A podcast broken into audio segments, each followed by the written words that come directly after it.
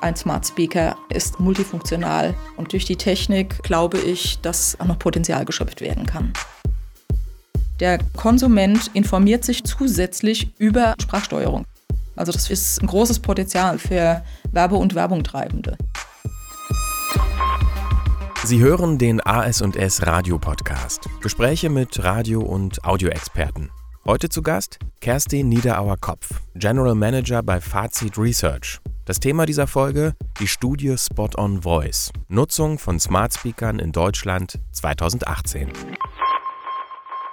Das große Thema, also Smart Speaker. Erste Frage, Kerstin, an dich. Wann hast du das letzte Mal selber mit so einem Smart Speaker interagiert? Gestern Abend in der Tat, weil ich tatsächlich ein solches Gerät auch mein eigen nenne. Was war der Auslöser? Worum geht es? Ich meine, abends ist jetzt ja nicht unbedingt die Situation, wo man sagt, hier Alexa, mach mal dies oder Echo das. Ja, in der Tat. Meine Alexa steht in der Küche und ich höre dort Radio und das habe ich auch gestern Abend beim Kochen gemacht. Also insofern ist die dort mein ständiger Begleiter. Ja. Und du hast jetzt beim Kochen aber dir kein Rezept abgerufen, sondern einfach gesagt, hier spiel mal diese Musik oder spiel mal diesen Radiosender. Mhm, ja, also wie gesagt, die Bolognese, die kriege ich auch so noch hin. Das ist ja das Schöne, dass man in der Küche sowohl denken kann als auch arbeiten kann. Wenn du das gestern gemacht hast, was schätzt du, wie viele andere Leute in Deutschland haben ähm, an, an, so einem normalen durchschnittlichen Tag mit einem äh, Smart Speaker interagiert? Kann man das ungefähr abschätzen?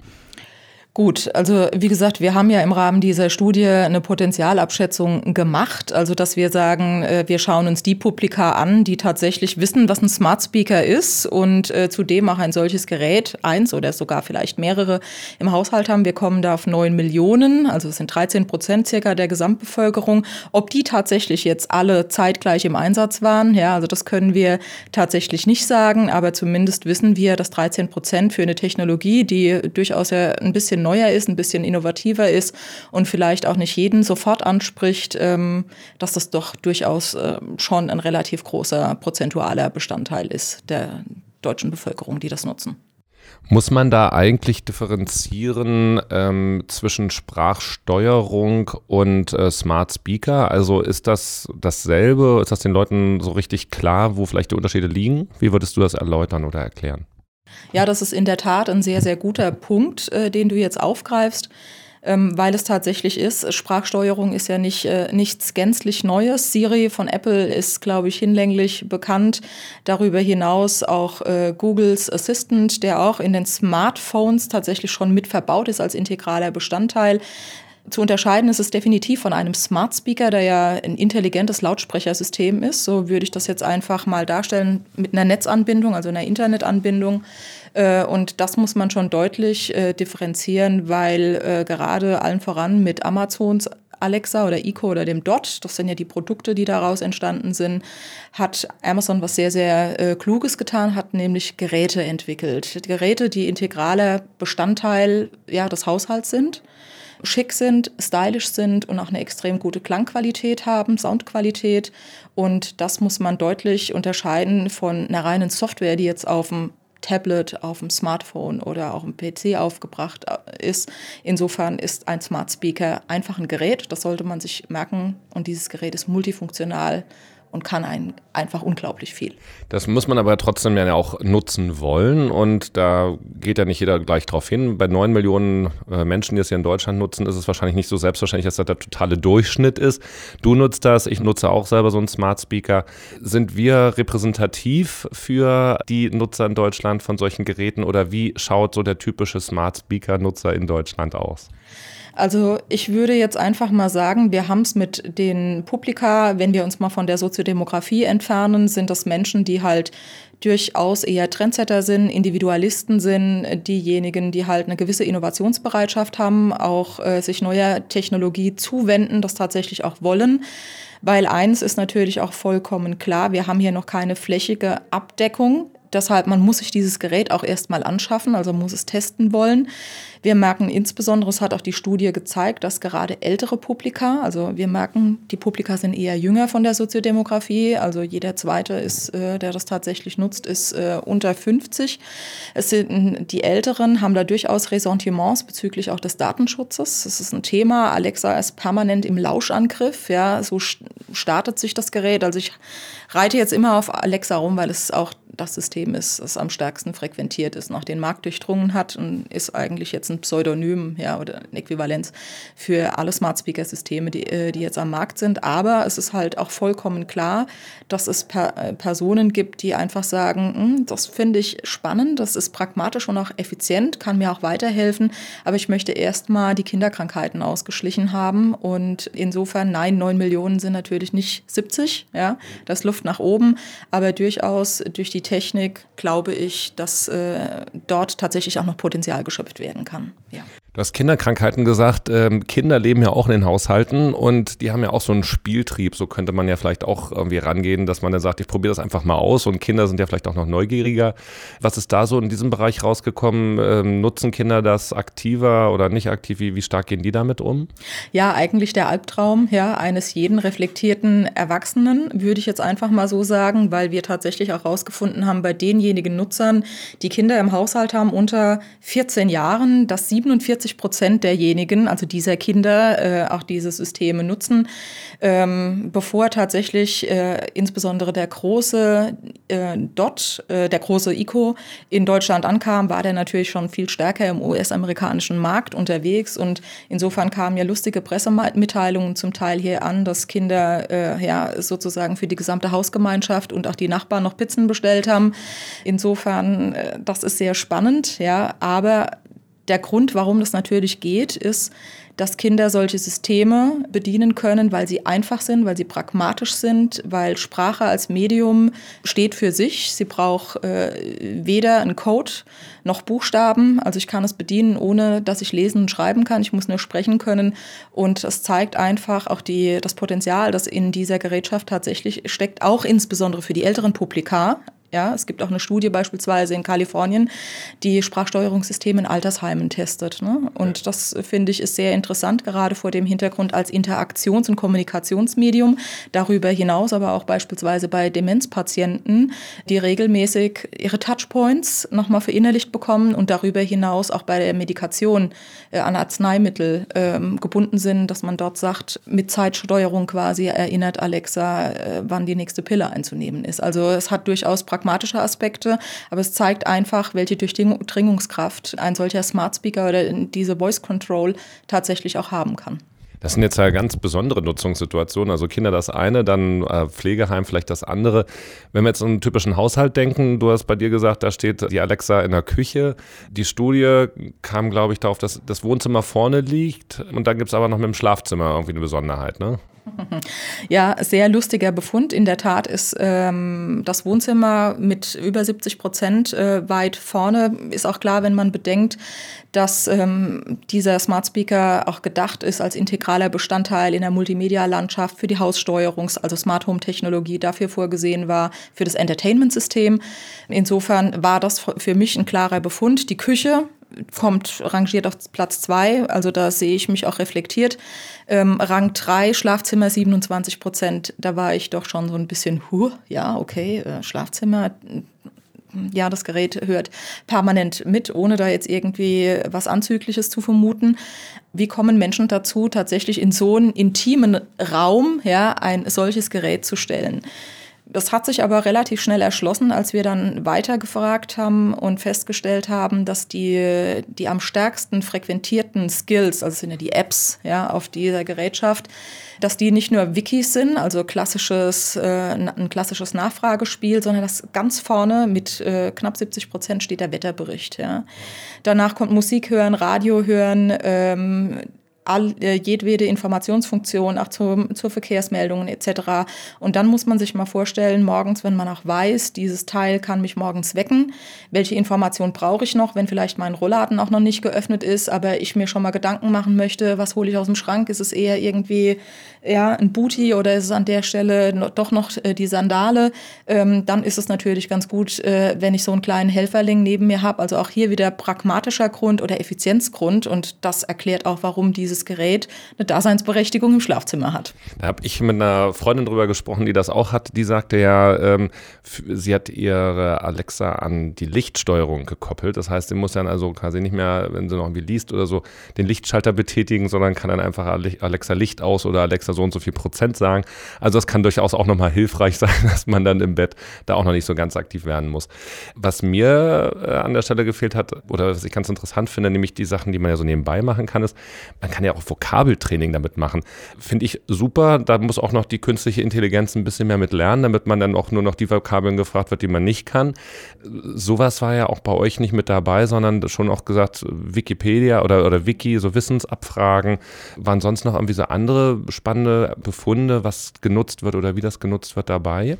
Also was ich extrem spannend fand, ich habe mir anfangs immer die Frage gestellt, welche Auswirkungen hat denn so ein Sprachsteuerungssystem insbesondere auf Marken? Das liegt ja mit in unserer DNA, uns um Marken zu kümmern und auch Menschen und Medien und das Ganze im Zusammenspiel. Dann dachte ich mir immer, okay, ähm, eigentlich, wenn man Amazon jetzt kennt, ja, als riesige Abverkaufsplattform und man ja auch sagt, eigentlich ist Amazon selbst schon die Customer Journey, dann ist eigentlich die Alexa die notwendige Weiterentwicklung, um den Sales Funnel ein Stück weit zu verkürzen.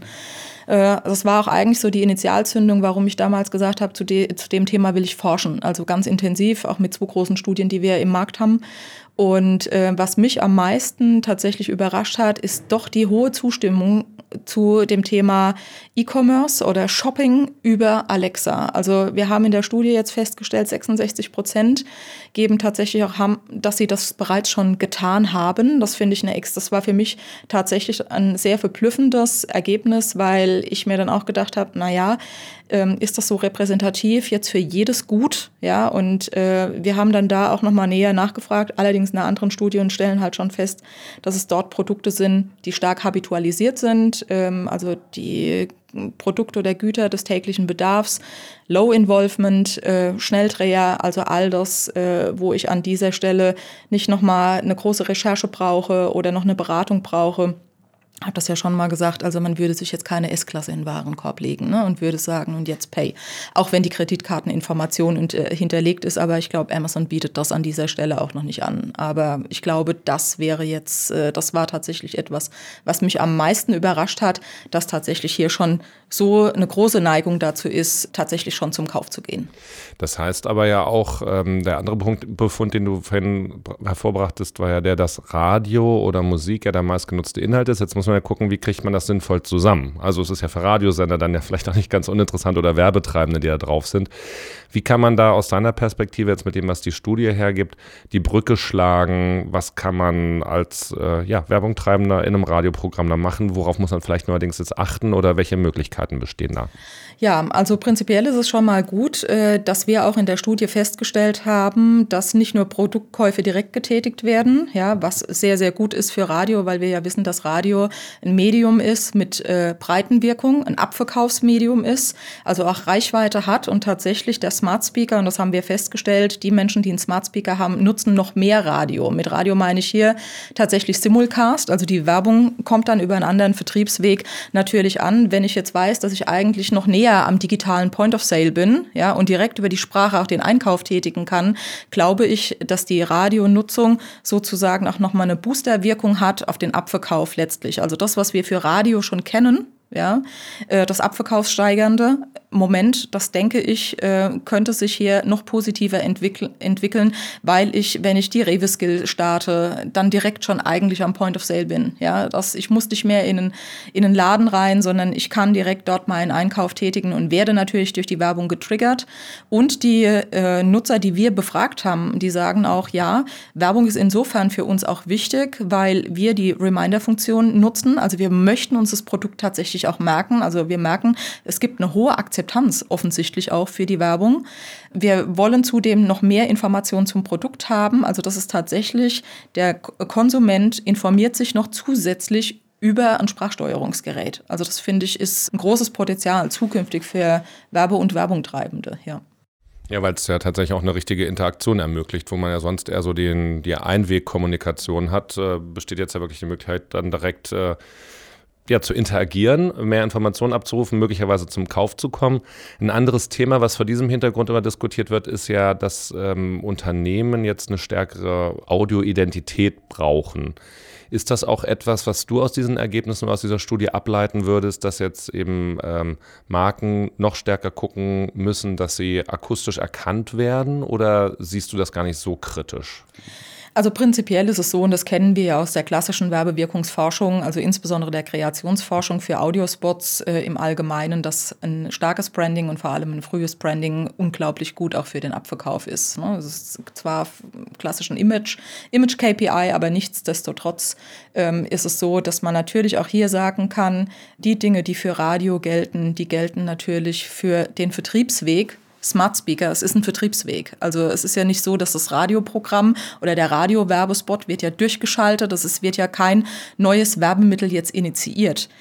Nichtsdestotrotz kann man vielleicht dorthin gehen, dass man sagt, okay, es muss eine Art von Optimierung geben, weil ich ja meinen potenziellen Käufer oder den Konsumenten, den muss ich ja sozusagen aus dem Radioprogramm wegleiten, umleiten zu einer Skill der Marke, ja, oder eines Elehalers, ja, dass ich äh, und insofern, das wird man vielleicht äh, zukünftig mitbedenken müssen, wie dort die Anbindung fun gut funktioniert, sowohl für klassische Radiowerbespots, ja, als auch für, für den Smart Speaker optimiert. Also es muss eine One-Fits-All-Lösung an dieser Stelle geben. Aber wir sehen das ja jetzt dieser Tage auch schon, ist ja schon seit längerem etabliert, dass in der Radiowerbung tatsächlich auch äh, die Internetpräsenz auch immer mit angegeben wird. Ja? Also insofern, da gibt's ja schon erste Hinleitungen dazu, wie man sozusagen über die Kanäle hinweg kommuniziert und interagiert. Und das wird mit dem Smart Speaker wird das nochmal eine neue Herausforderung sein. Also was Konvergenz anbelangt, glaube ich, da ist zukünftig noch weitaus mehr drin. Das deckt sich ja auch ein bisschen mit dem, was du gesagt hast, dass wir im Moment ja ungefähr 9 Millionen Smart Speaker-Nutzer in Deutschland haben. 66 Prozent davon haben schon einen Einkauf welcher Art auch immer getätigt. Das ist ja bei den anderen 40 bis 50 Millionen nicht unbedingt so zu erwarten. Also geben eure Studienergebnisse das mit her, dass man sagen kann, dass diejenigen, die das jetzt ausprobieren, tatsächlich so technologiefreundlich sind, dass sie solche Sachen auch, äh, also dem offener gegenüberstehen und dass jetzt vielleicht nach dem ersten Hype sich alles ein bisschen verlangsamt und äh, andere Bevölkerungsschichten vielleicht äh, ein bisschen zurückhaltender damit umgehen, muss man dann vielleicht auch andere Wege der werblichen Ansprache über die Smart Speaker finden. Kannst du da das irgendwie zusammenbringen oder daraus ableiten? Ja, also wie gesagt, wir haben da jetzt keine konkreten Befunde in, in der Hinsicht. Wir wissen aber, dass die Zielgruppen, die momentan, also die neun Millionen, äh, sind wie gesagt Innova Innovatoren, die natürlich auch ein bisschen offener sind. Ja, äh, das muss man klar sagen. Aber nichtsdestotrotz, wenn Effizienz und Pragmatismus siegt, werden sich natürlich auch, also wenn es safe ist, sozusagen dieses Thema, werden sich auch diejenigen, die, also da ist noch eine sehr große Potenzialzielgruppe da, die auch zukünftig mit Sicherheit sich einen Kauf vorstellen kann oder zumindest eine Leistung in Anspruch nimmt, die den Konsumenten näher an das Produkt, an die Marke bringt. Also ob es jetzt Information ist. Ich meine, bei der Google Search beispielsweise ist, sind das klassische Leads, ja, die sozusagen generiert werden.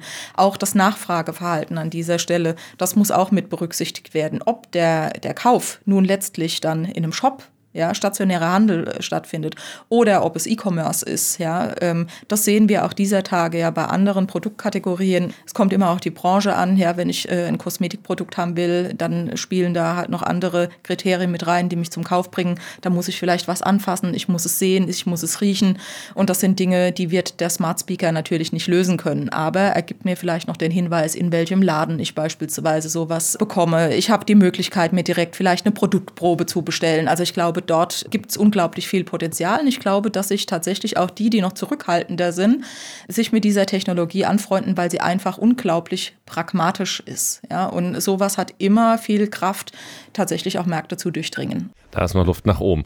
Kaum noch Luft nach oben dürfte wahrscheinlich bei dem Anteil sein, wie wirklich Musik und Radio genutzt wird über die Geräte. Darauf möchte ich nochmal drauf zurück. Das war jetzt so mein tatsächlich Aha-Erlebnis, äh, als ich mal so durch die äh, Studie gefloppt bin, so kurz durchgegangen bin dass ja 95 Prozent oder 90 Prozent Audionutzung ist, die darüber ähm, erfolgt.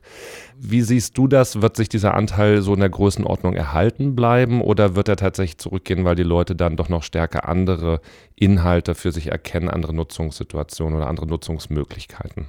Ja, das ist ein sehr guter Punkt, den du anführst. Und es ist definitiv so, es war damals mein erstes Bauchgefühl, das ich hatte, dass ich sagte, ich bin ja auch dem Medium Radio sehr verbunden, dass ich auch sagte, das wird die Radionutzung noch mal ein Stück weit pushen. Ja, und es, glücklicherweise kommt es auch genauso raus. Und ich glaube eher, dass die Radionutzung oder die, das Audiotainment, ne, weil es ist klar, Musikstreaming-Dienste, die klassischen Radiosender mit 52 Minuten Nutzungszeit ja, pro Tag gemessen an über zwei Stunden, zwei Stunden 13. Durchschnittliche Nutzungszeit eines Smart Speakers sind 52 Minuten. Klassisches Radio ja, ist äh, wirklich ganz hervorragend. Ja, also es ist ein weiterer Vertriebsweg, eigentlich ein Booster.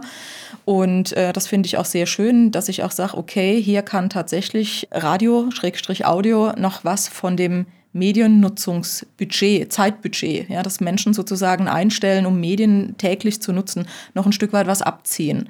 Und ähm, ich glaube eher, dass sich der Trend noch verstärken wird, weil man klar sagen muss, die Soundqualität ist unglaublich gut. Ja, gerade bei dem großen äh, ICO von Amazon und ich äh, glaube, dass dort auch Publika angesprochen werden, die zurückhaltender sind, die gegebenenfalls sagen, nee, E-Commerce kommt für mich zwar nicht in Frage, aber trotzdem finde ich die Weckruffunktion, die Wetterfunktion, generell die gesamte Nachfragesituation, also Frage-Antwort-Spiel, das finde ich sehr spannend für mich, ist ein Helferling für mich im Haushalt und natürlich das Entertainment, das damit zu steuern ist. Ja nicht nur Radio, es ist auch die gesamte Multimedia-Landschaft ist damit steuerbar und deshalb glaube ich, dass gerade für die Audionutzung ist das ein Booster, definitiv auch zukünftig.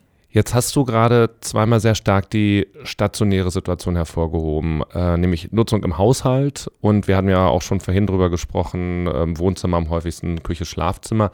Wie ist das denn mit der mobilen Nutzung? Gibt es da ein Interesse daran? Wie habt ihr das möglicherweise in der Studie berücksichtigt oder hast du dazu Erkenntnisse? Also in der Studie haben wir es nicht mit berücksichtigt. Wir haben das in einer anderen Studie mit abgefragt, ähm, als es um Nutzungspotenziale gibt. Äh, und es ist definitiv so, dass sowohl die Innovationszielgruppen, also man kann Early Adopter und dann Potenzialzielgruppen, das ist so, sind zwei große äh, Segmente. Und die Potenzial, das äh, Segment der Potenzialzielgruppen ist deutlich größer, also 9 Millionen 70, da ist halt Luft drin. Und das, was sie sich alle wünschen, ist tatsächlich die Mobilität, also out of home. Ähm, dafür sollte eine Smart Speaker Technologie auch nutzbar sein. Natürlich wird jetzt niemanden ein Eco mit draußen rumtragen. Aber wir sehen das ja auch, dass insbesondere auch im Automobilbereich, also die Automobilbauer integrieren tatsächlich ja Alexa schon in äh, die Fahrzeuge.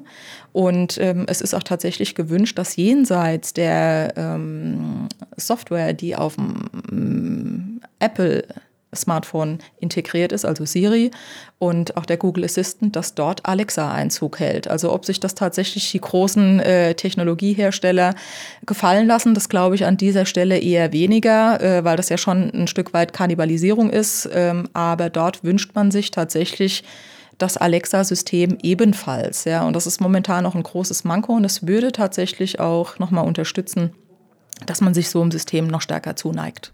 Also der ist noch lange nicht das Ende der Fahnenstange erreicht, ganz klar.